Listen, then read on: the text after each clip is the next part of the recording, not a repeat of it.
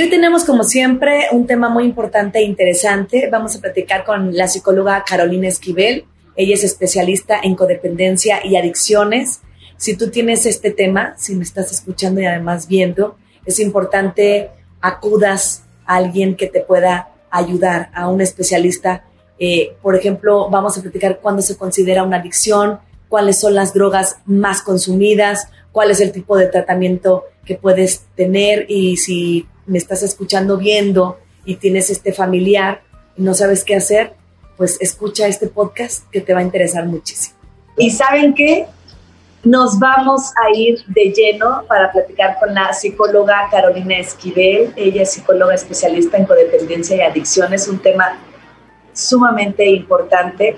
Estamos en este momento platicando con Carolina Esquivel, psicóloga especialista en codependencia y adicciones. Bienvenida, Carolina. Muchísimas gracias por atender a nuestro llamado y poder así hacer este, y resolver preguntas que normalmente pues, nos hacemos, sobre todo las familias que están cruzando con este tipo de, de problemas con algún familiar. Para empezar, pues vamos a entrar en este tema de uso de drogas y adicciones y quisiera saber cuándo se considera una adicción. Hola Grace, ¿Cómo estás? Este, pues mira, te platico que, que cuando se considera una adicción, fíjate que la adicción se divide en tres, bueno, se divide en uso, abuso y dependencia. El uso, digamos que es cuando tú vas a una cena y te pides una copa de vino y pides la cuenta y te vas a tu casa. Eso es un uso, ¿no? Porque a veces la gente dice, es que como toma diario una copa de vino, entonces es alcohólico. No tiene que ver con, con eso, no tiene que ver con la frecuencia, sino tiene que ver con consecuencias. después sigue el abuso, ¿no? El abuso viene cuando ya se te pasan las copas, cuando ya se te pasa un poco el consumo y empiezas a tener consecuencias. Ya llegaste más tarde de lo que habías dicho, este, ya como que te subiste al coche medio jarra, este, y después viene la dependencia, la dependencia se divide en dos, dependencia crónica y dependencia psicológica, en donde ya el consumo tiene, el crónico pues es digamos el que toma diario y el que ya físicamente necesita consumir. Y el, el otro lado de la dependencia es cuando cada vez que consumo hago un desastre, ¿no? O sea, ya choqué, ya grité, ya le pegué a mi esposa, ya me llevé algo, este, y, ya ni me acuerdo dónde desperté, no llegué. Ya es, eh, se mide en consecuencias más que en, consumo. ¿Cómo ves? Claro, de verdad, porque a veces no solamente sufre la persona que es adicta, sino toda la familia. Y entonces es cuando tienes que recurrir, por eso existe este, este tipo de, de, lugares como Alanon y demás, para poder entender una adicción, pero, pero ¿por qué, ¿por qué existe este deseo? El deseo de, de, consumo, bueno, mm, digamos que cuando uno empieza a consumir, tiene que ver con, con obviamente la palabra adicción significa no hablar porque dicción es decir, adicción es no decir. Entonces el, el, tema aquí es que vas guardando cosas y evidentemente no puedes guardar tantas cosas adentro de ti y tiene que salir de algún lado. Entonces de pronto cuando no hay una resolución de conflicto saludable, lo que acabas haciendo es consumiendo y eso te lleva al deseo de consumir sin embargo, cuando ya no, hay una dependencia, eh, hay algo que nosotros llamamos craving, que es el deseo imperioso por consumir. O sea, viene este deseo eh, en automático porque relacionas el consumo con cosas positivas como éxito financiero, como tuve un mal día, entonces consumo para sentirme mejor. Y esos son los cravings que vienen cuando ya hay un, un problema de adicción. Y por ejemplo, ¿cuáles serían las drogas que más consumen? Pues bueno, eso va a depender de la zona. Eh, aquí en Querétaro, eh, la gente, pues el alcohol es una de las primeras causas de muerte en, nuestra ciudad. Eh, alcohol y marihuana y cocaína aquí en Querétaro, pero hay otros lugares donde se consume mucho más heroína, este, opiáceos, dependiendo del, del lugar, pero aquí en Querétaro sí es alcohol, marihuana y cocaína. ¿Por qué depende del lugar y la zona? Pues por ejemplo en el norte, en el norte hay mucha heroína. Este, entonces la gente consume mucha heroína, por ejemplo, Celaya, Celaya hay mucho cristal y muchos opiáceos, eh, como esa parte de, Guanajuato, eh, los medicamentos para el dolor, que son opiáceos, son como muy, muy, la gente los usa mucho y son muy peligrosos aparte. Pero aquí en Querétaro se ha visto que el alcohol es, es el principal y sobre todo también la marihuana, ¿no? Los chavos que están consumiendo muchísima marihuana.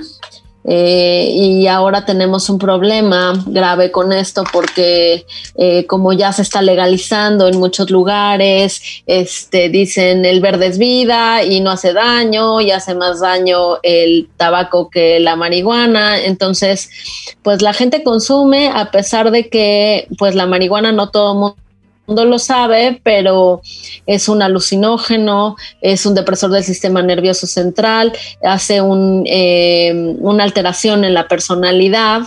Y bueno, sí tiene sus consecuencias, por supuesto. Tal vez no son unas consecuencias parecidas a alguien que consume piedra o alguien que consume cristal, eh, yo les digo muchas veces a los pacientes que es mucho más fácil que un paciente de cristal deje de consumir que uno de marihuana porque el de marihuana, eh, pues como que no ve pues grave las consecuencias. Yo no robo, yo no hago nada malo, entonces puedo seguir fumando. Lo ven como muy inofensivo el, de hecho cristal, de fumar marihuana, ¿no? Exacto. Y, tiene, y tiene la misma adicción y la, y, la, repercusión en tu organismo. Pero, por ejemplo, hablando de la piedra, ¿también pues, ah, tiene sus consecuencias mayores a otras adicciones? Pues lo que pasa es que la piedra, la piedra y el cristal son drogas muy adictivas y te hacen hacer cosas eh, muy antisociales. O sea, a pesar de que tú puedes ser una buena persona, acabas robando, acabas haciendo cosas que no harías si no, no estuvieras en eso, pero es tan adictiva que sí acaban haciendo cosas fuertes. Por eso ahí es mucho más fácil ponerles las consecuencias a alguien que consume eso. Mira, ya robaste, ya hiciste, ya chocaste, este, ya hiciste todo este relajo y a, a uno de marihuana no.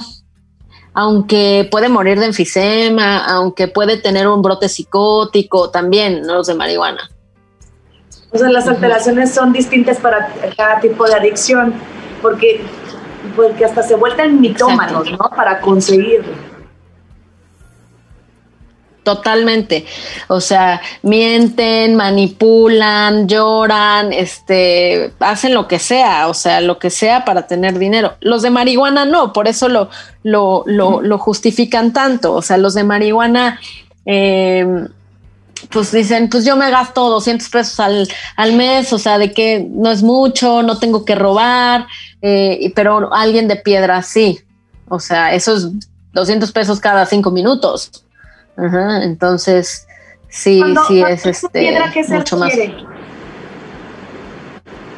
¿Cómo es? Eh, la piedra es cocaína base. Es cocaína base, es este, bueno, cocaína cocinada, cortada con otras sustancias, la cocinan y se hace como una piedrita y esa la fuman. Y a, ah, eh, es, a pesar de que también es cocaína, es un efecto distinto a la cocaína inhalada. Eh, es, un efecto mucho más fuerte ¿Es más y es mucho más adictivo. Es más barata, sí. Tú puedes conseguir una piedra en 100 pesos y 50 pesos. ¿Y el Pero el problema de los de piedra es que no, no fuman solo una. Es como las sabritas, a que no te puedes comer solo una. O sea, ese es, es, es, es lo que pasa con los de piedra. Se fuman una y se fuman 25 más. Entonces, por eso necesitan más dinero. Entiendo por ejemplo, el consumo de una droga abre la puerta a otras. Por ejemplo, los, los, los que fuman marihuana pues sí. y, lo hacen de manera, pues ellos dicen que pacífica y que prefieren eh, eso a, a, ser alcohólicos o estar con otro tipo de adicción. ¿También los, los, los puede llevar a abrir esa puerta de otras adicciones? Pues definitivamente sí, o sea, eh, cuando, sobre todo cuando el consumo se inicia en la, en la infancia, en la, en la adolescencia, bueno, en la infancia, este, ahora ya tenemos eh, chicos de 12 años consumiendo, eh, pero cuando se inicia en la infancia y en la adolescencia, como tu cerebro no está tan desarrollado, eh, generalmente lo que ocurre es que empiezan a consumir alcohol y de, eso se pasan a marihuana y de marihuana se pasan a un montón de cosas. O sea, casi todos empiezan fumando marihuana. Es raro el paciente que tiene un problema de adicción que empezó directamente con solo cocaína, por ejemplo. O sea, casi todos empiezan con alcohol o con marihuana. Ahorita los adolescentes traen mucho esa onda de fumar, no sé, que es, es como un, ¿cómo le diré? un cigarro ahí raro, como electrónico. Lo, lo he visto últimamente y, de verdad que es ah, un, un vapor. Sí. Sí, pues ahí, ahí pueden fumar este tabaco o pueden fumar marihuana también. Este, sí, está como de moda y bueno, ya han dicho en algunos lugares que eso te genera como hongos en los pulmones, igual eso habría que preguntárselo a un neumólogo o algo así. Este, pero sí, también se puede fumar marihuana en eso. Ahora creo que los chavos, pues como que dicen, pues la marihuana es lo de menos, todo el mundo fuma marihuana, eh, lo justifican de esa manera, pero definitivamente sí es algo, pues grave. Y cuando ya estás encaminado eh, a querer, pues, em, ya estar limpio de alguna manera, el tratamiento ¿Qué implica este, el hecho de que mm, depende de motivación del paciente o de la, la paciencia o de qué depende? O sea, la eficacia del tratamiento. Sí. La eficacia del tratamiento es eh, muchas veces eh, cuando llega un paciente a tratamiento, eh, tratamiento ambulatorio, tratamiento de internamiento, porque en adicciones se puede tratar de diferentes maneras, ¿no?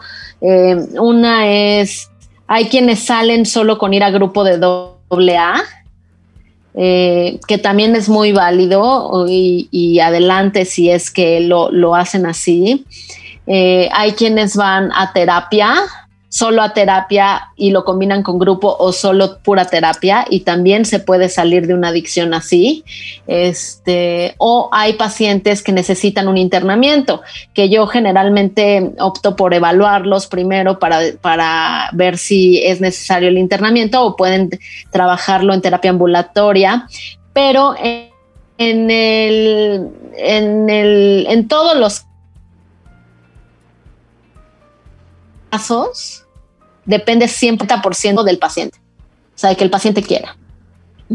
A lo mejor le podemos dar un 5 al tratamiento y un 5 a la familia y el 90% está en manos del paciente. O sea, tú lo puedes internar en la mejor clínica del mundo y si el paciente no quiere, o puede ir a 25 millones de terapias y si el paciente no quiere, no jala, me explico.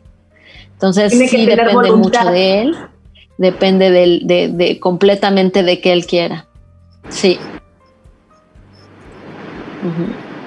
¿Y puede esa persona abandonar las drogas sin ayuda?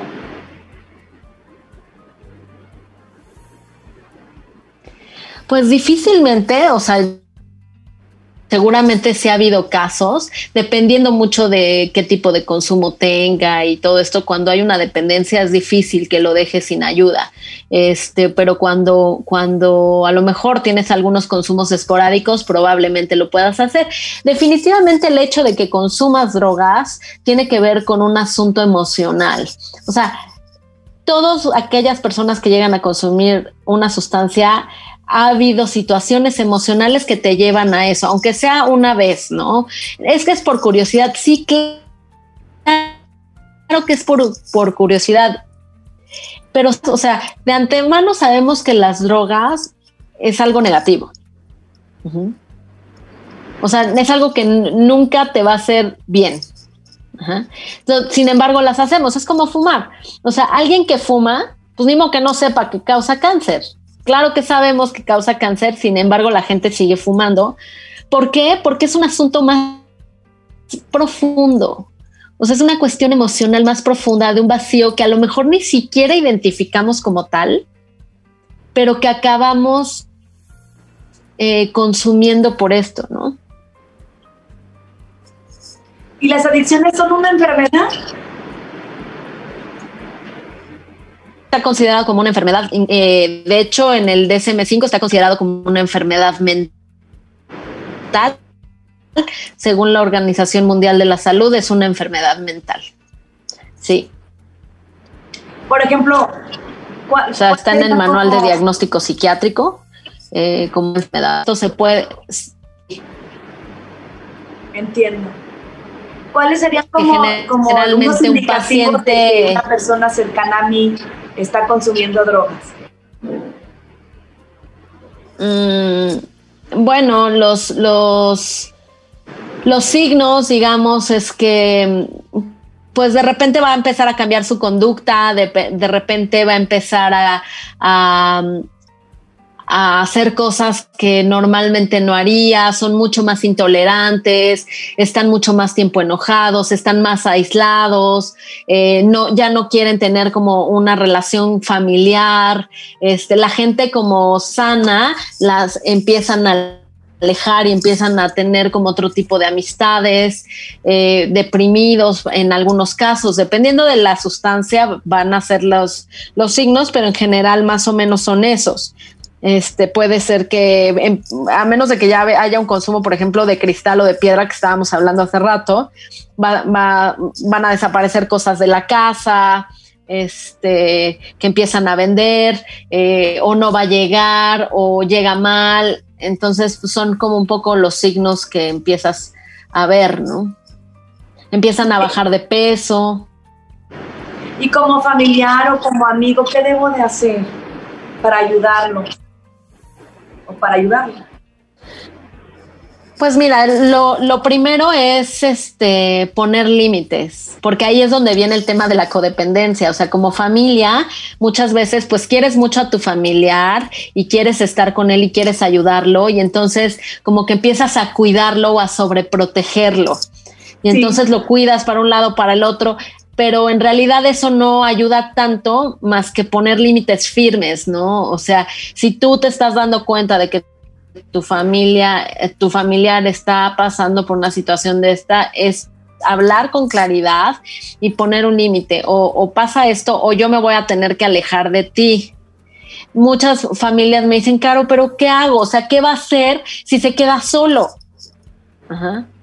Entiendo la preocupación como familia, pero a veces el paciente necesita vivir eso para poder pedir ayuda, porque de lo contrario ellos saben que siempre su familia va a estar ahí. O sea, que pase lo que pase, va a salir la hermana, va a salir la mamá, va a salir la esposa a decir, bueno, ya, yo te ayudo. Es infinito, sino yo creo que eh, sí pasa mucho, como bien lo comentas, de, la familia, de, debes de, hacer que toque fondo y tocar fondo hasta abajo, ¿no? Y pasa ya de estar siendo permisibles o siendo apapachadores, eso no ayuda en nada, porque no los haces eh, caer en una gran conciencia y en un gran vacío, ¿no? Así es, y, y, sí, es muy difícil como familiar ver a tu, a tu familiar este, eh, pues sufriendo, ¿no? Pero creo que a veces es mejor como dar ese golpe fuerte para que reaccione que estar como ayudándolo poquito y poquito y poquito y eso finalmente los lleva a veces hasta la muerte.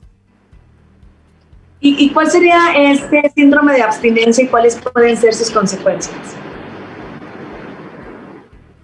Bueno, el síndrome de abstinencia eh, también depende del consumo.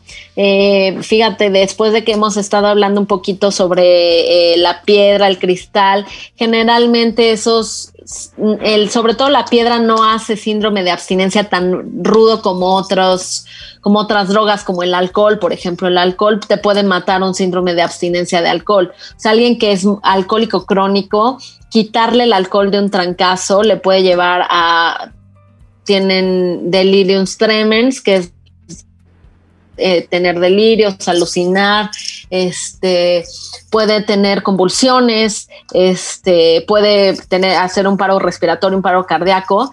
Por eso es importante que esos pacientes sí sean ingresados en un, en un tratamiento de internado para poderle suministrar medicamentos que le, le ayuden a abstinencia otros síndromes de abstinencia, los de opiáceos son muy fuertes, eh, tienen temperatura, eh, vomitan, tienen diarrea, tienen gripa, este, eh, les dan convulsiones, se quedan con los puños cerrados y hay que administrarles medicamentos porque si no, no la aguantan. En los demás síndromes de abstinencia, pues tienen ansiedad por consumir, pero mm, leve, a lo mejor los días que son sus días asiduos de consumir, este, eh, se desesperan fácilmente, están de mal humor. Eh, más o menos esos serían los síndromes de abstinencia. Y dependiendo de la sustancia, hay que ver el medicamento para que no les pegue tan fuerte. Carolina, ¿es lo mismo o tiene una similitud o, o nada que ver un centro de rehabilitación y un anexo. No, no, no, no, no tiene nada que ver. O sea, una clínica de rehabilitación profesional es otro asunto distinto a un anexo. Un anexo es un lugar que está llevado por alcohólicos, que no tiene una estructura profesional, aunque ahorita el gobierno ha estado trabajando en, hacer como proyectos con los anexos para que profesionalizarlos un poquito, no es lo mismo. Obviamente, desde el costo no es lo mismo. Lamentablemente en este país, Grace, la, la rehabilitación de adicciones es muy cara, muy, muy cara, o muy barata, pero muy mala. Ajá. Entonces, o sea, estamos hablando de clínicas que son muy difíciles, ¿no? Cuando estás en un anexo mentalmente hablando. Totalmente. Totalmente, porque puedes caer en un anexo donde te golpean, donde, donde te amarran, digo, habrá otros anexos que están un poquito mejor, o sea, no, no digo que no, pero generalmente no hay un tratamiento psicológico, no hay un tratamiento psiquiátrico, a diferencia de en una clínica. En una clínica vas a encontrar tratamiento psicológico personalizado, eh, médico, psiquiatra, eh, obviamente, pues aparte de tener las comodidades, pues es otro tipo de atención, ¿no? ¿Y por qué suelen ser eh, las recaídas muy drásticas? Porque siempre dicen, ay, recayó. ¿Y, y, ¿por, qué? ¿Por, qué? suelen ser peores estas recaídas? Fíjate que las recaídas, y, otra vez tengo una mala noticia, o sea, el, eh, el porcentaje de pacientes que recae es alto justo por lo que te decía hace rato que el 90% del tratamiento está en sus manos. Mira, no yo les digo, a ver, tú sigues esto que te digo y te prometo que no vas a recaer. No es algo que, sea porque yo, Carolina, digo y soy lo máximo. No, o sea, es algo que he visto en 15 años que tengo de chambear en esto eh, y de lo que he estudiado y de lo que he leído y de lo que veo en estudios. O sea, tienes mucho más posibilidad de, si sigues las sugerencias, de estar limpio a que si no sigues nada. O sea, si si nosotros te decimos, pues ve, necesitas seguir yendo a terapia, necesitas seguir haciendo ejercicio, yo qué sé, este, vas a tener mucho más posibilidades. Las recaídas son más fuertes porque yo digo que después de, bueno, sobre todo de los que están internados, yo les digo, después de un internamiento nada va a volver a ser igual, nada porque ya tienes conciencia, porque ya sabes lo que está sufriendo tu familia, porque ya sabes por dónde es. Entonces la recaída es fuerte, es fuerte y les cuesta mucho trabajo levantarse. Y por Entonces, pues ahí es cuestión. Para, para evitar. La recomendación es, ok. Pues ahora hay muchísimas cosas nuevas. Eh, por ejemplo, eh, trabajar el programa de prevención de recaídas con mindfulness. Eh, ese es como lo más que hay en todo el mundo para, para poder estar limpio. Eh, trabajar mindfulness, trabajar terapia individual, trabajar terapia de grupo, grupos, grupo es importante. obviamente hacer una estructura de tu plan de día. Eh, con pacientes adictos lo más importante es tener estructura, porque como vienen de, un, de una situación donde no hay estructura, necesitan mucha estructura, mucha rutina, y a los adictos no les gusta la rutina, pero necesitamos hacer metas cortas, eh, que eso es pues también terapia de aceptación y compromiso que, que tiene que ver con, con hacer metas cortas, si yo le digo a un paciente adicto de aquí a que se acabe tu vida no vas a tomar, pues falta un buen. O sea, no me va a servir así. Entonces lo que hacemos es metas cortas. Entonces, ¿cuánto puedes aguantar? Una semana, vamos con una semana y vamos aumentando, porque si no, como que ellos mismos ya ni creen en ellos, ¿me explico? Entonces es poco a poco, sí es como de mucha paciencia, tanto del terapeuta como del paciente y como de la familia. Es un trabajo multidisciplinario y, familiar también. Es un tema súper importante y también desgastante para la persona que lo padece porque pues se la vive en, la, en el chantaje, en la, en la, manipulación, estar consiguiendo el dinero o tener que robar para obtener esta, este tipo de, drogas, del el que sea que esté utilizando.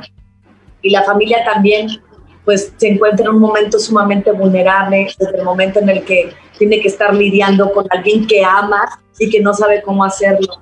Hay muchas preguntas, Carolina. De verdad que yo te agradezco con todo mi corazón que nos hayas dado la oportunidad de poder platicar contigo, de enterarnos un poquito más y espero, como les digo a todos, que no sea la primera ni la última vez que podamos estar eh, orientándonos con un especialista como tú. Ay, pues muchas gracias, Grace. Eh, yo estuve encantada de platicarles aquí. ¿Nos puedes eh, compartir tus redes sociales para acercarnos a ti, a aquellas familias que nos estén escuchando, o a lo mejor alguien que ya quiere salir de, ese, de esa oscuridad, que entiendan que esa no es la felicidad, que salgan y que vivan intensamente de una manera saludable? Sí, claro que sí. Este, mira, tengo un Facebook que es arroba psicóloga Caro Esquivel. ¿Me lo repito? Arroba psicóloga Caro Esquivel. Caro Esquivel en Facebook. En Facebook, ajá. ¿Y tu teléfono? Y mi teléfono es 4422 58 11 53. Un placer, de verdad. Muchísimas gracias. Muchas gracias a ti, Grace.